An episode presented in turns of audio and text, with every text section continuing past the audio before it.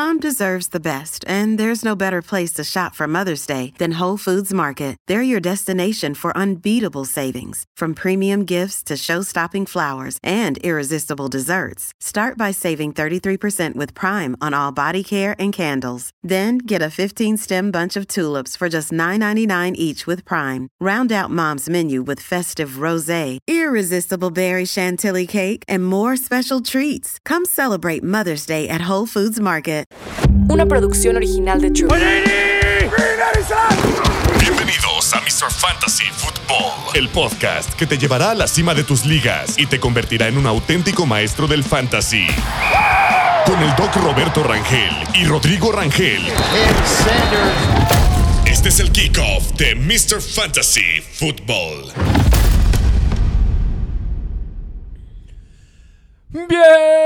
Bienvenidos a un nuevo episodio de Mr. Fantasy Football. Espero les haya gustado el episodio de los Pittsburgh Steelers, que ya igual ya lo subimos en Spotify, en YouTube, donde nos estén escuchando o viendo. Espero les haya gustado.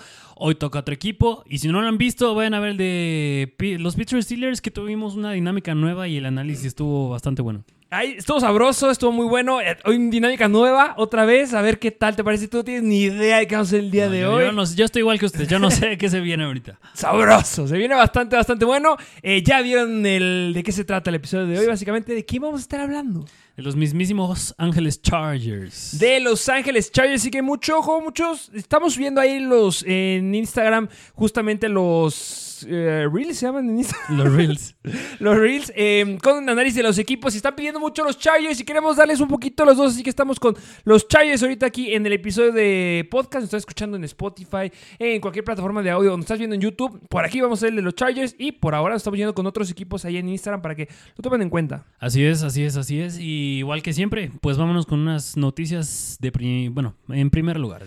Vamos con un par de noticias que ha habido por ahí que se están diciendo y se están rumorando. Mira, es que más que noticias ahorita son rumores, porque los rumores ahorita son los que están más fuertes. Y me gustaría hablar de un punto que tú dijiste el día de ayer, de que Justin Fields dejó de seguir justamente en Instagram a eh, la página de Instagram de los Chicago Bears y la NFL, pero tuvo una entrevista en el podcast de eh, los hermanos Sam Brown y justamente dijo una, una quote bastante interesante, que es como, "Pero tú que sales con una chica, no porque no salas con, no, no porque no estés siguiendo a una chica en Instagram, significa que no te estés metiendo con ella. Es lo que dice Justin Fields y básicamente es lo mismo. No porque no estés siguiendo a los Chicago Bears en Instagram, significa que no estoy con ellos. Así que chila, es todo, todo tranquilo, solamente se quería desconectar un poquito del fútbol.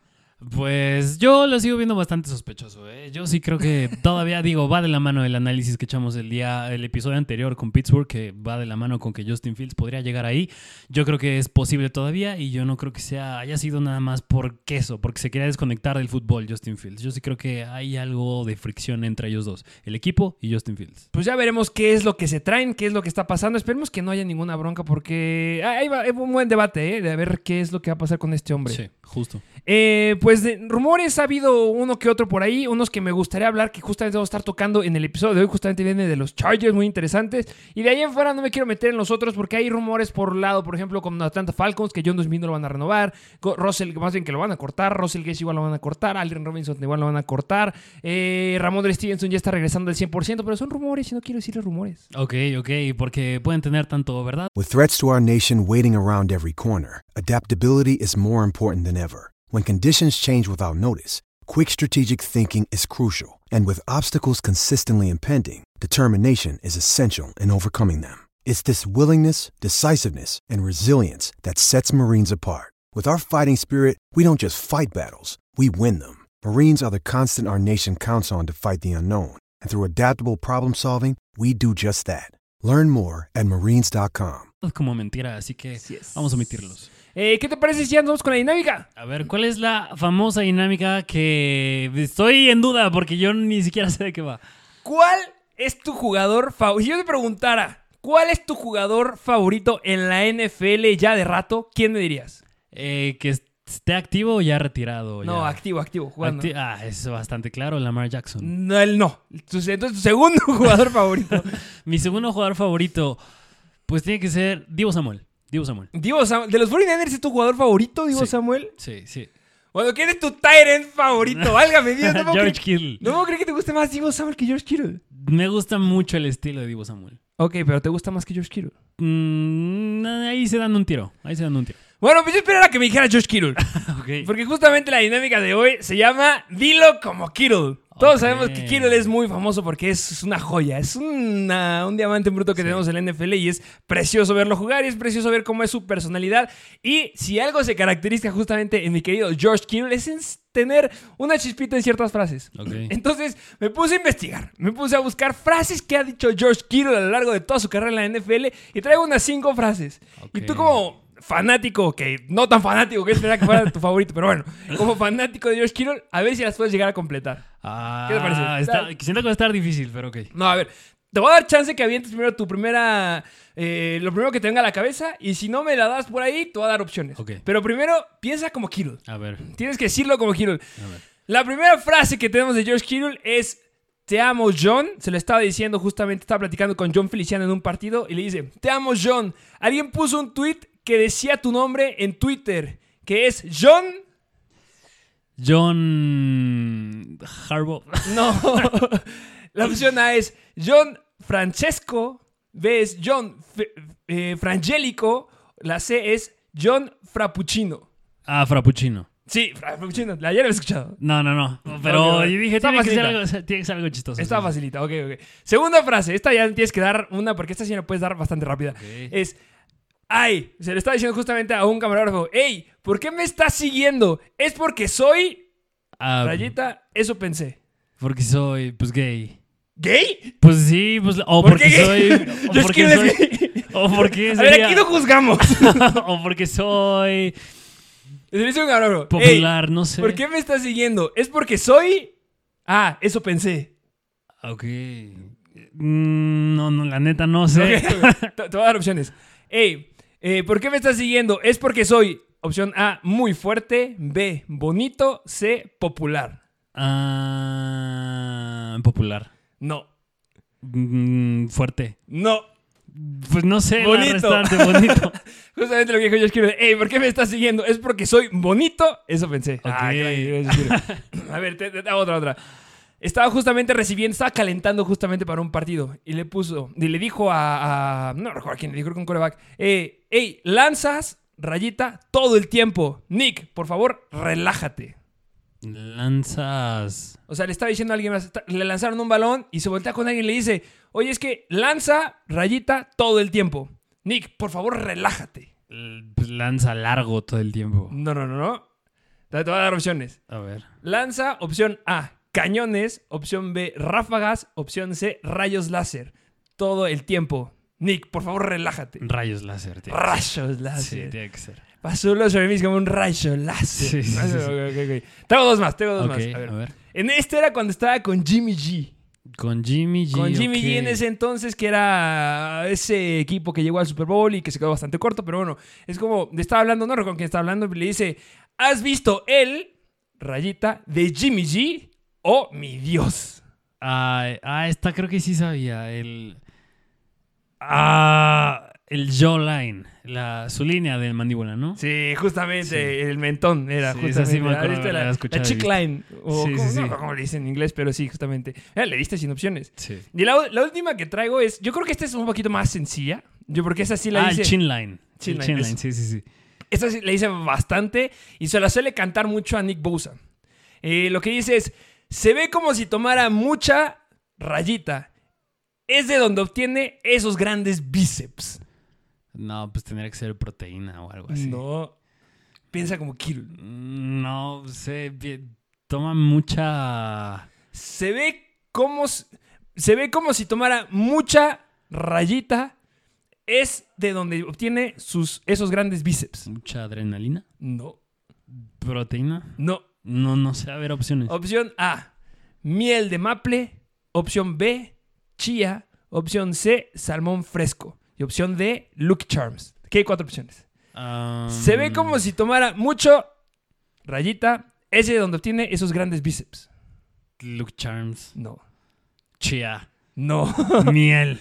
Miel de maple. Miel de maple. Se, se ve como si tomara mucha miel de maple. Miel de maple. Es de donde obtiene esos grandes. Y también dice que lo guarda en sus, en sus, en sus cuadríceps. Cuadríceps. Justamente. Ese, era como nuestro queridísimo George Kittle. Ah, es un gran jugador. Ah, yo, mira, yo te dije, yo sí quería que ganara 49ers el Super Bowl. Es por él, por McCaffrey y Divo Samuel. Brock Purdy todavía no, porque está chabota. Sí, todavía le falta. Pero bueno, George Kittle a mí se me hace que es un gran jugador. A final de cuentas, yo creo que es de los pocos jugadores que tienen esta personalidad. Eh, hay una dinámica que hacen mucho, que es donde sacamos esto, el mic drop. Sí. Que si no lo han escuchado, vayan a verlos. Que justamente les ponen micrófono durante todo el partido a ciertos jugadores. Y los que siguen a, a George Kittle son muy, muy divertidos. Yo creo que es de los jugadores más entretenidos que hay con el mic drop. Luego hay unos bastante aburridos. No sé, eh, yo creo que se da un tiro con Jamal Williams.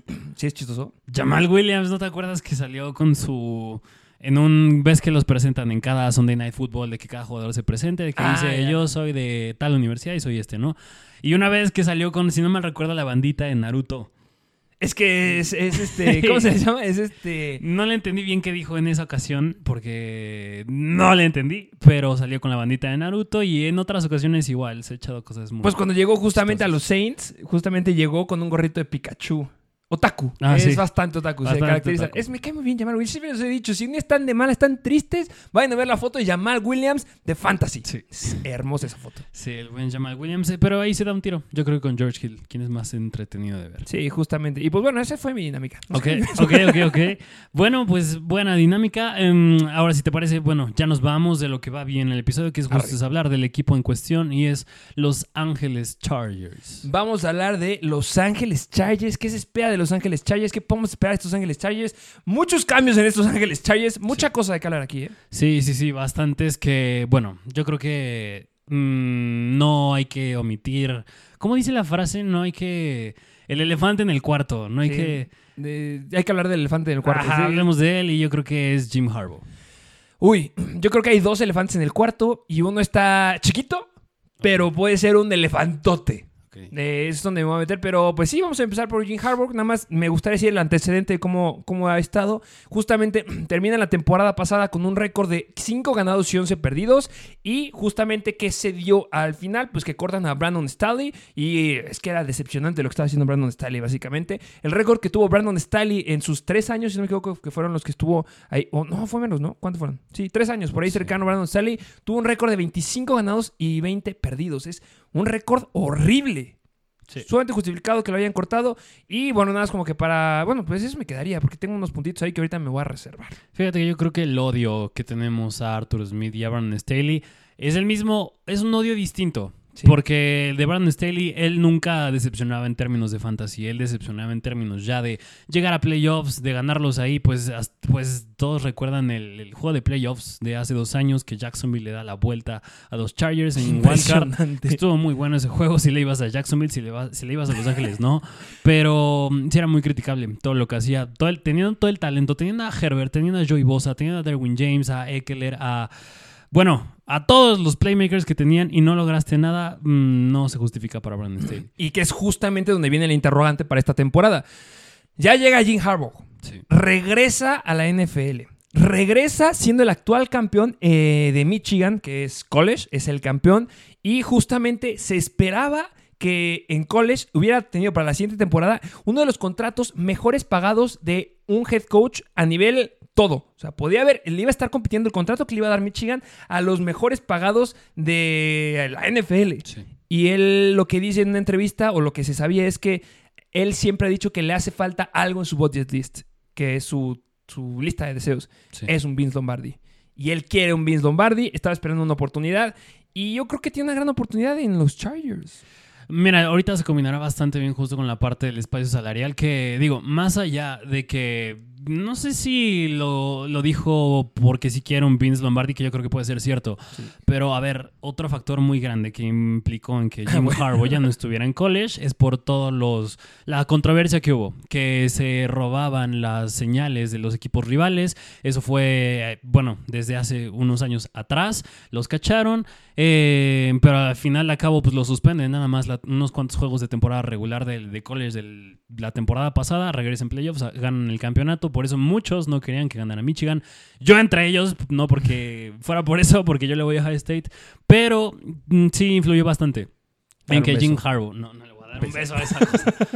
Porque Jim, eso influyó bastante en que Jim Harbaugh, pues justamente, no que llegara al NFL, pero más bien que ya no estuviera en college. Sí, influyó muchísimo, eh, pero yo creo que más sí es pelear al mismo. Yo creo que, que se juntó todo. Justamente se dio la fórmula para que pudiera llegar a los Chargers de forma perfecta y se me hace que es un gran head coach. A final de cuentas, eh, ser un head coach no es como ser un coach de cualquier posición. Yo creo que esto es bastante obvio lo que estoy diciendo, pero tiene muy buena experiencia, sabe cómo comandar un equipo, sabe cómo manejar un staff de coacheo. No es la primera vez que está en la NFL, entonces yo creo que puede hacer grandes, grandes cosas y lo que me gusta aquí es el equipo que trae. Sí. Sí, sí, sí. Que, mira, nada más, nada más me gustaría mencionar un poquito de contexto de lo que trae Jim Harbaugh por detrás. Además de que, claro, ya lo dijiste, fue campeón. Su, ¿cómo diría? ¿Cómo decirlo? Sus logros, su éxito que tuvo en Michigan no fue durante todo el periodo que estuvo en Michigan. Es decir, antes de los últimos tres años que estuviera en Michigan, tenía un- una temporada, llegó a tener récord perdedor. Claro que se combina también con la cuestión del COVID y la pandemia. Antes de eso había sido bastante promedio. Y antes de que llegara a Michigan, justo ya lo habíamos visto en la NFL. Si le vas a los 49ers, pues ya lo conocerás bastante bien. Estuvo cuatro años en la NFL, del 2011 al 2014 con los 49ers, ya lo mencioné. Y en tres de esos años llegó a playoffs, bastante bueno. En uno de esos no llegó, pero nunca tuvo récord perdedor. En su último año, eh, que fue el 2014, no llegó a playoffs, nada más tuvo récord tablas de 8 ganados, 8 perdidos. Pero fue un roster que tenías a un Colin Kaepernick, a un Alex Smith, a un Michael Crabtree, a Anquan Bolding, a Frank Gore y una muy buena defensa que yo creo que si por algo se caracterizó tanto en Michigan como en los 49ers fue por cómo maneja bastante bien su defensa Jim Harbaugh. Y es donde viene mi segundo elefante del cuarto. Es que Jim Harbaugh no maneja el 100% de la defensa. Es este Minter.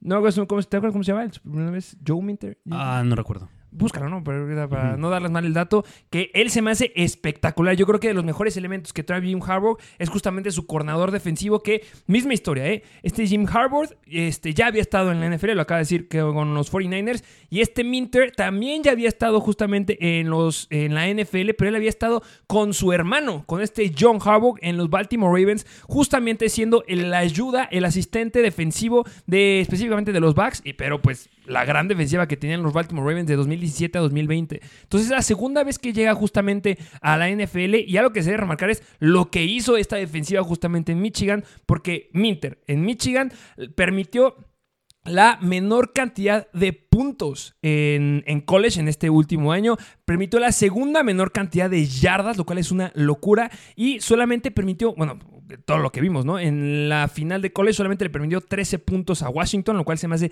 increíble. Y en 5 de los partidos que tuvo a lo largo de toda la temporada, no permitió más de 72 puntos. O sea que en 5 partidos en general es, es permitido solamente 72 puntos.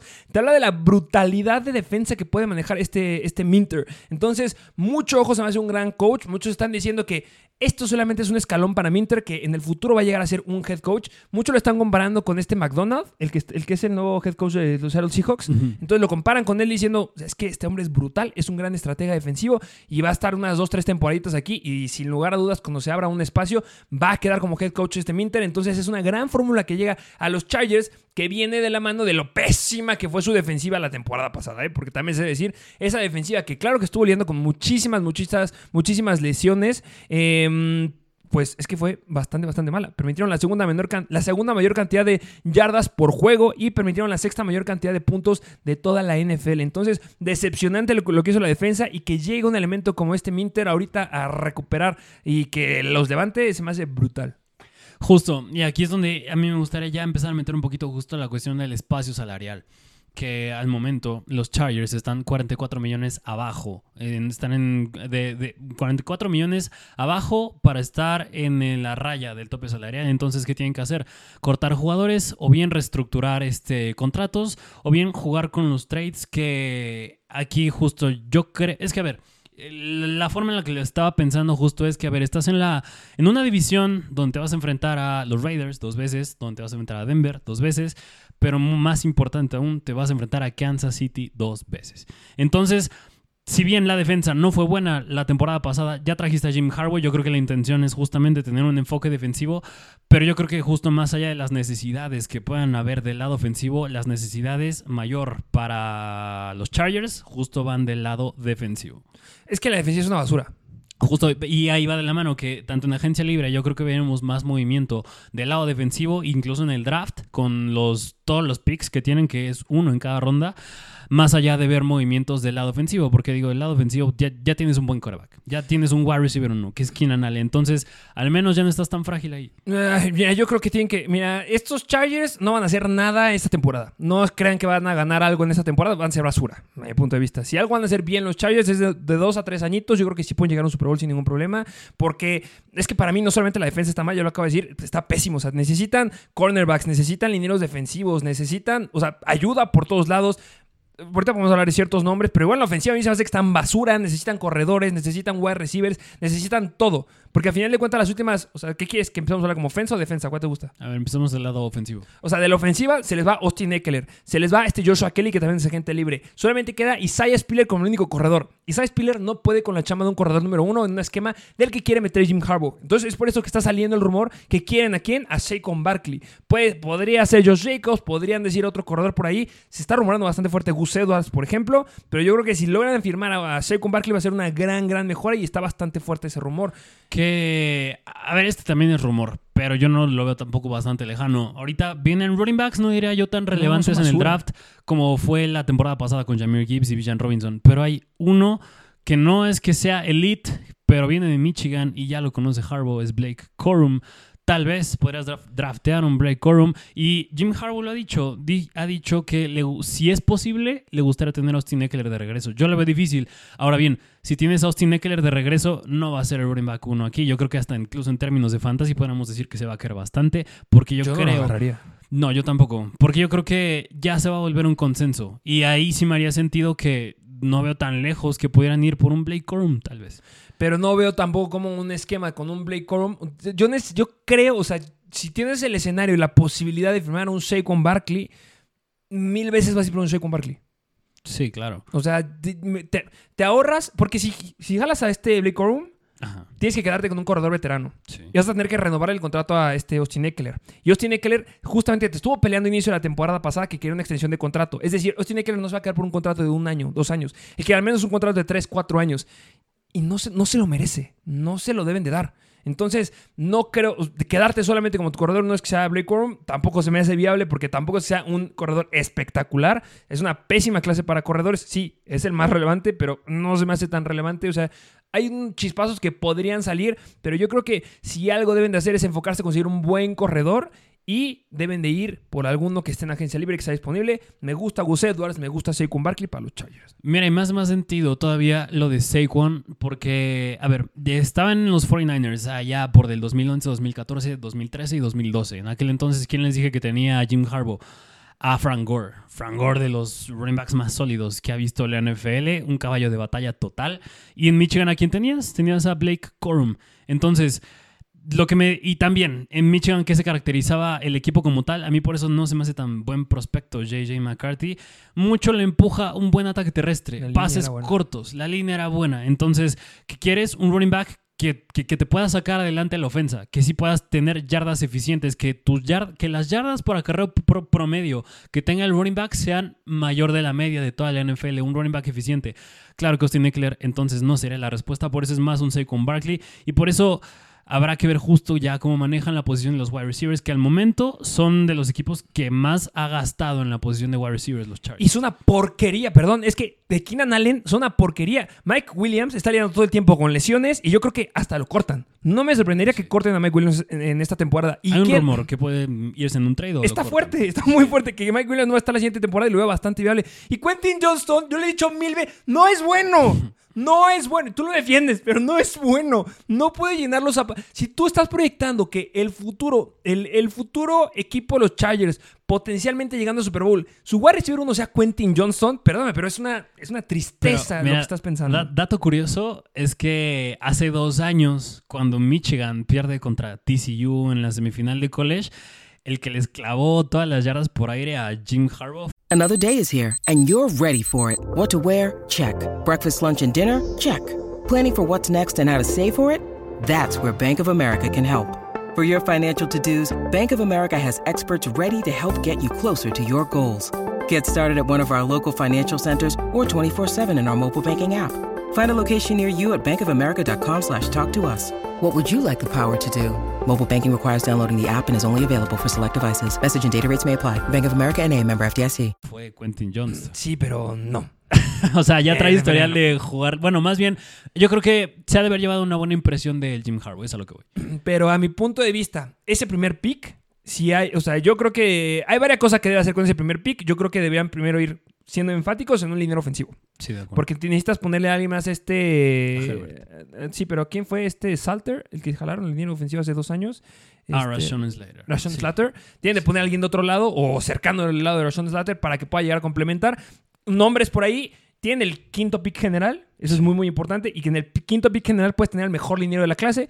No sé quién sea para ti. Para mí es este Joe Walt de Ujú. Notre Dame. Otros dirán que es Solomuyua Fashan- Fashanu de Penn State. Otros dicen que está Alice Fuaga de, de Oregon State. Para mí es Joe Walt. Yo creo que sería como que el pick inteligente. Pero si quieres una ofensiva explosiva, tienes que ir por un wide receiver.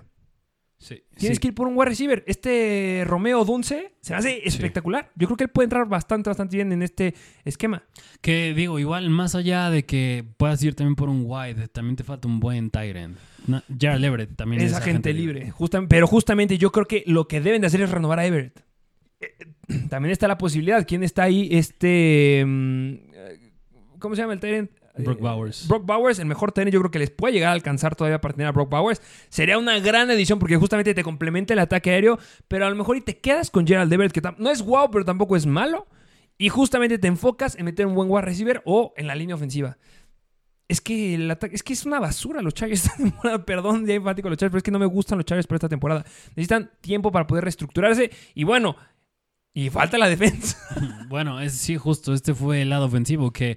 Ahora bien, o sea, nada más como predicción final, yo creo que el enfoque que le pueden dar es... En el draft tienes un pick en cada ronda. Yo creo que si vas por un liniero ofensivo en el séptimo pick, no sé si lo vale. Tal vez vale la pena hacer un trade, te bajas un poquito más y si te cae un Joe Alt y se lo das a un- otro Pero tiene el quinto.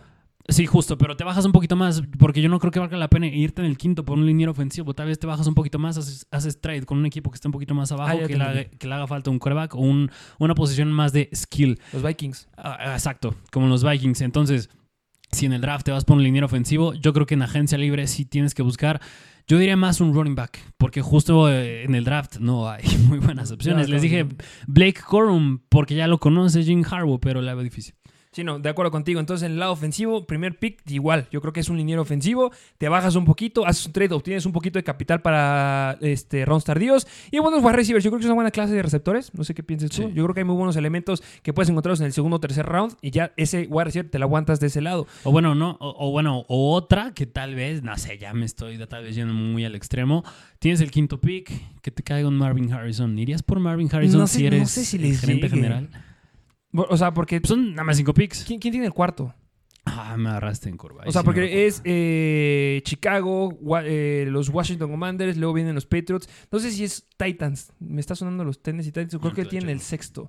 Eh, bueno, checar quién tiene es el que tiene justamente el cuarto pick, que es, yo creo que es sumamente importante conocer. Sí, ahí está. Chicago, Washington, Arizona. los Pats y Arizona. Yo creo que Arizona necesita otras cosas también. Entonces podría ser, si les llega Marvin Harrison, cuidado. O a lo mejor cambiarle a Arizona para quitarles a Marvin Harrison si es que lo llegan a considerar. No, yo creo que en todo caso sería a Patriotas. No, es que a ver, vamos a ese escenario. Estás en el quinto y si te llega Marvin Harrison, es Marvin Harrison. Sí, porque igual.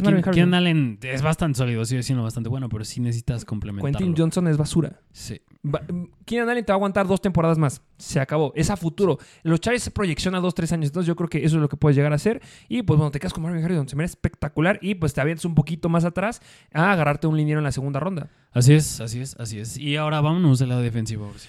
Que están para llorar porque justamente, mm, eh, a mi punto de vista, la, la posición que más requieren es cornerback. No sé Sí. cuál hayas visto Sí, tú, sí, porque a final de cuentas, en, en esa temporada tienen muy pocos corners bajo contrato en 2024. O sea, es Asante Samuel y dos más. Sí. Entonces necesitan un buen cornerback. Yo creo que es una muy buena clase de cornerbacks también. No sé si valga la pena en un quinto pick irte por un cornerback. Este Connor de Jean se me hace bastante bueno de Iowa. O el de, el de mm, Clemson también es bastante bueno. Pero yo creo que tienes que priorizar por otros lados. Y pues cornerback yo creo que sí vale la pena justamente agarrarlo en el draft. Y yo creo que la gran pregunta, bueno, tú nos dirás ahorita qué agentes libres hay en el cornerback. Pero yo creo que viene de la mano de lo que decíamos de la cantidad de espacio salarial que tienen, la cuarta menor cantidad de espacio salarial. Tienes que hacer algo con los contratos de Khalil Mack y de este Bousa. Justo, que otro rumor bastante no tan sonado, pero es que justo Joey Bosa se puede ir en un trade. Y va, no lo veo- y va muy de la mano con los argumentos de Mike Williams. Joey Bosa, claro que es bueno, no es malo. Y también Mike Williams no es malo. Cuando juegan lo hacen bastante bien. Se me hace muy buen wide Mike Williams y se me hace muy buen edge eh, Joey Bosa. Pero el problema de ambos es que se lesionan mucho. No son bastante sostenibles. Y yo sí puedo ver que como tienes que cortar, tienes que liberar bastante espacio, si puedes mandar en un trade a Mike Williams y a Joey Bosa. Y a Khalil Mack. Yo, yo la verdad me quedaría con Joe Bosa y mandaría a Khalil Mack a otro lado. ¿Se te hace mejor Joey Bosa? No, por el impacto que puede tener financiero, eh, los contratos y porque es más joven. Ok, Te vas a quedar con un Khalil Mack que ya es grande, que se te puede lesionar así como se te puede lesionar Joe Bosa. Mejor quédate con Joey Bosa. ok. Yo creo que lo más inteligente es mandar a Khalil Mack a otro lado, que están rumorándose los Detroit Lions, están rumorando eh, los Baltimore Ravens, están rumorando... eh, ¿Qué otro equipo? Mm, No recuerdo, pero hay varios que están rumorando ahí fuerte eh, Khalil Mack. Y yo creo que me quedo con Joey Bosa y me pongo a reforzar el perímetro. Justamente con lo que obtengas, que necesi- es que necesitas lana. Sí, y ese igual fue un punto, el punto del corner, eh, lo tocamos en el, de los Pittsburgh- en el episodio de Pittsburgh Steelers, y ahí mencionamos justo uno muy atractivo a nuestro punto de vista, es la Jarvis Smith, pero también está Jalen Johnson, Kendall Fuller, Chidobe Agusi, y ya mencionaste los prospectos del draft, entonces otra vez regresamos al quinto pick, que yo creo que en ese quinto pick es un es más del lado ofensivo. Ya si te vas a un edge, en caso de que mandes en un trade a Khalil Mack en el segundo round y en adelante tiene que ser un corner o un liniero defensivo. Sí, de acuerdo. Que hay buenos eh, lineros defensivos. Yo pondría Dallas Turner de Alabama y Jerson Newton de Illinois, pero yo creo que van a hacerse en el primer round, pero sí debe ser en el segundo round. Nada, hacer un paréntesis que nos, nos faltó recordar algo, que ca- acaban de renovar el contrato, reestructurar el contrato de Corey Linsley. Entonces hay mucho ojo, acaban de reestructurar, es el centro de los Chargers, lo reestructuran, muchos están pensando que todavía se podría retirar, pero pues les ayuda un poquito más al espacio salarial, pero igual tienen que ir pensando en un centro, hay un centro de Oregon, que es este, no me acuerdo su nombre, pero es bastante bueno, y también el, el centro de segundo equipo es este Will Clapp, va a ser agente libre, entonces también tienen que pensar a futuro el centro, hay buenos centros en la agencia libre, el de los Dolphins, se me hace este Williams, se me hace el mejor centro disponible que hay ahorita en la agencia libre, y si no, eh, irte por el de Oregon. Entonces, igual, es que tienen necesidad por todos lados. Sí, y nada más un último punto que igual se nos fue del lado ofensivo es que traen a Greg Roman de coordinador ofensivo. Ya no está Kellen Moore, que era el coordinador ofensivo de Dallas, ya se fue. Y ya Greg Roman, que era el ex coordinador ofensivo de los Baltimore Ravens antes de que llegara Todd Monken. Va a estar interesante. Ahora bien, eh, de Greg Roman, pues ¿qué podemos destacar? Si bien Baltimore no, no ha destacado mucho, más su año relevante fue el año pasado, justo que llegaron a la final de la AFC. Con Greg Roman no lo hicieron tan mal. Hubo ya cierta fricción entre él y Lamar Jackson, que no se dieron bien las cosas, pero bien chistoso es porque Greg Roman se lleva bastante bien con John Harbaugh, que es el hermano de Jim Harbaugh. Qué chistoso. Sí, dato curioso nada más.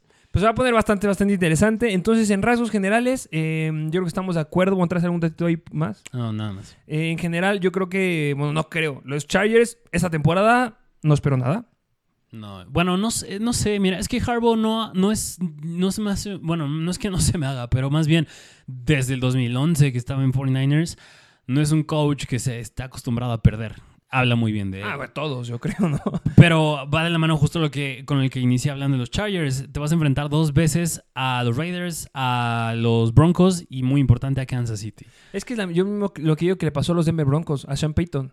Es un gran coach, pero llega un equipo que ya está armado. No, te, no puedes armar un equipo en una temporada. No puedes armar un equipo de campeonato en una temporada. No. Que- Y tienes muchas necesidades.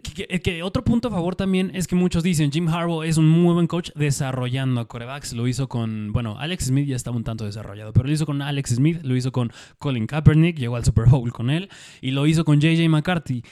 A Herbert es lo que le falta. Que Pero lo no desarrollen es- bien. Pero no es esta temporada.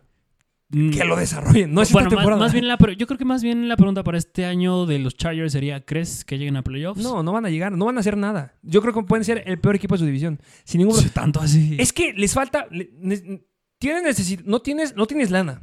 O sea, necesitas reestructurar muchísimos contratos.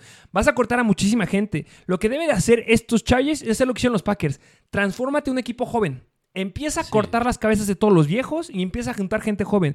Empieza a ganar capitán en el draft, que donde ves muy inteligente lo que tú dices, de- del, quinto, del quinto pick, bájate no al 20, bájate al séptimo pick, al octavo pick, quédate con el mejor liniero ofensivo y agarra un poquito de capital, a lo mejor un pick tardío de cuarto, quinto round. No se va a descabellado y empieza a jalar gente joven. Empieza a estructurar tu equipo empieza a darle un poquito más de cuerda y esta nueva mentalidad a este Justin Herbert. Empieza a quitar a los wide receivers que no te funcionen, a los corredores que no te funcionen, para que la siguiente temporada, 2025, ya seas un buen equipo. No, veo, no veo cómo puedan estresarse, jalar y estirar la liga de más para poder intentar conseguir un equipo relevante. Porque si Jim Harbaugh quiere tener una primera temporada relevante, es jalar a puro veterano. No hay de otra. Porque tus novatos están para llorar. Bueno, uno que otro. eh, se salva. Pero necesitas ganar puro veterano. Y ese no es un proyecto a largo plazo. El proyecto de los Chargers es ser campeón del Super Bowl. Yo creo que sí lo pueden llegar a hacer. Pero en dos, tres años. Más tres que dos. Entonces yo creo que esa temporada yo creo que va a ser mala de los Chargers. Va a ser bien interesante ver cómo lo reestructuran todo, ver a quiénes están firmando, a quiénes cortan, qué van a hacer con los contratos. Por eso digo que un Saquon Barkley corredor queda perfecto. Ya tienes a Justin Herbert, tienes a Saquon Barkley. Está Everett, aguántalo unas tres temporadas más. Ah, Keenan Allen en su última temporada o dos temporaditas más que te llegue a dar en la segunda para que sea la buena. Jálate un wide receiver novato para que sea relevante. Ah, Ponte una buena línea ofensiva y también del otro lado, del lado defensivo, empieza a cortar los contratos fuertes que estás cargando y empieza a ganar gente joven. Yo creo que eso es lo que necesitan los Chargers. No ganar esta temporada. Mira, la temporada pasada en el puesto de Wildcard, que fue el que agregó la NFL, entró Pittsburgh. ¿Tú este año crees que si Pittsburgh llegó el año pasado, yo creo que entonces podría ser más igual de probable que lo hagan este año? ¿No crees que ese puesto lo podría tomar en su lugar los Chargers? ¿A quién, Pues ve- que- a de quién que ve- a puedes. quién crees que quede como mejor equipo? ¿Pittsburgh o los Chargers? Eh, um, depende de quién sea el quarterback de Pittsburgh. Ya lo dije, si es Kirk Cousins, Pittsburgh. Porque el equipo ya está armado. O sea, ve la diferencia del equipo de Pittsburgh y el equipo de los Chargers. Pittsburgh ya está armado. Pero si Necesitas no- un buen quarterback. Pero si no es Kirk Cousins. Si pongamos escenarios, eh, Justin Fields. Pues se lo ve a Pittsburgh. Si es Kenny no estoy Pickett- diciendo que Phil sea mejor que Herbert. Es mejor Herbert. Sí. Pero el equipo está armado. Si es Kenny Pickett. No, pues eh, Chargers. Yo creo que están bastante similares. Si es Russell Wilson. Steelers. Ok, se lo das más a Steelers. Es que el equipo está armado. Es que tú ve a los Steelers y, y lo llegamos a decir. No tiene ningún agente libre que le vaya a afectar al equipo. Sí, no. Todos los que se les dan, no, no importa. Tienes a los mismos Steelers. Necesitas un buen coreback que te haga puntos y que genere química. Y lo- eso lo puede hacer una temporada. Y los Chargers, de verdad, creo que es de los peores escenarios que he visto de lana, de eh, agentes libres, que he analizado hasta ahora, que llevo bastantes equipos. No me gusta el escenario. Ok, pues sí, pues sí, tienes mucha razón. Así que, bueno, pues yo creo que no serían, na- ya no habría nada más que agregar. ¿Tú No, solamente eso. eh, el primer pick, eh, el dinero ofensivo. ¿Estás de acuerdo? Híjole, mm, yo creo que sí. O Marvin Harrison. No, es que tampoco creo que sea Marvin Harrison. Ya me estoy inclinando más a un defensivo. Yo creo que sí, por el, por, el enfoque que traes más con Jim Harbaugh. Ahora bien, no, no, no digo que sea en el quinto pick. Yo creo que es un defensivo, pero tal vez un poquito, se echan un poquito más para atrás. Es que, por ejemplo, si te vas por un liniero defensivo, que a mi punto de vista el mejor liniero defensivo es este, bueno, está entre Josan Newton y de Illinois y este Dallas Turner de Alabama. Ellos yo creo que lo estoy proyectando por ahí del 15-20. Pues échate un poquito más para atrás. Si te vas hasta el 15 puedes tener muchísimo capital, que es Justo, muy inteligente. Que es lo que le falta, justo. a- pero necesitas defender a. Justin Herbert. Pues sí, pero yo creo que es más importante defender otras posiciones. Porque digo, porque es, es otra vez, es el enfoque de Jim Harbaugh. Eres bueno en la defensa en Michigan y en los 49ers. Y ahorita ¿qué necesitas?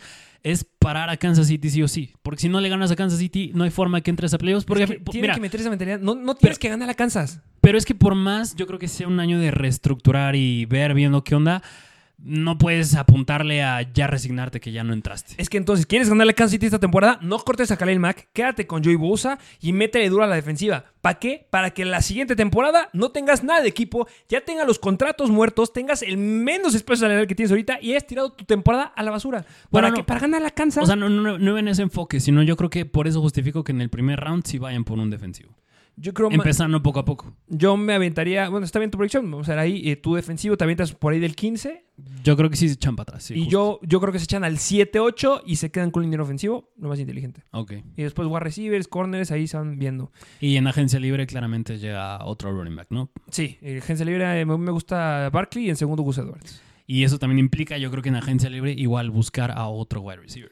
Eh, exactamente, que va a estar complicada porque yo creo que la agencia libre de wide receivers va, o sea, los buenos quieren mucha lana.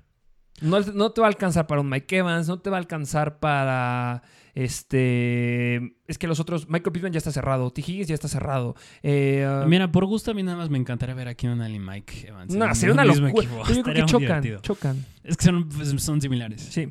Pero no, no les va a alcanzar. O sea, es, lo mismo, es tirar tu temporada a la basura. Sí. ¿Quieres intentar llegar al Super Bowl esta temporada? Fírmate a Mike Evans, córtate a Khalil Mack, a- o, no sé, alguno Khalil Mack o Joe Bosa para hacer espacio salarial, agárrate buenos dineros ofensivos y agárrate un buen corredor y esta, esta temporada podrías llegar.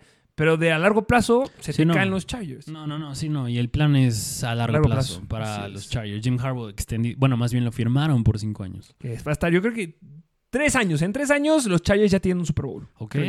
Para el 2027. por El. Super Bowl en San Valentín van a traer los Chargers. Predicciones de ahorita. Ok, mira. a ser en Los Ángeles, es en SoFi Stadium. Les queda perfecto. Ok, ok. Mira, pues vamos a. en- cuando llegue ese momento, vamos a regresar a este episodio y vamos a Va a ser Rick cumplió. Abestacudo. Sí, sí, sí. Va a estar divis- divis- divinísimo. Va a estar bueno, va a estar bueno. Divini. Eh, pues bueno, pues sería todo por el episodio de hoy. Así es, eh, pues como siempre, espero les haya gustado el episodio del día de hoy. Eh, comenten qué otro equipo les gustaría que analicemos, les gustaría ver, igual que otras dinámicas les gustaría ver, que hoy tuvimos la de, como dice George Kittle. Dilo como Kittle. Dilo como Kill, les, espero les haya gustado y pues activen la campanita, dejen su like, síguenos en Instagram donde estamos subiendo más contenido porque se van a venir, si- van a seguir viniendo más análisis. Véngase. Espero que tengan un excelente día, que tengan un excelente, excelente jueves. Y nos vemos a la próxima. Mr. Fantasy Football. Una producción de Troop.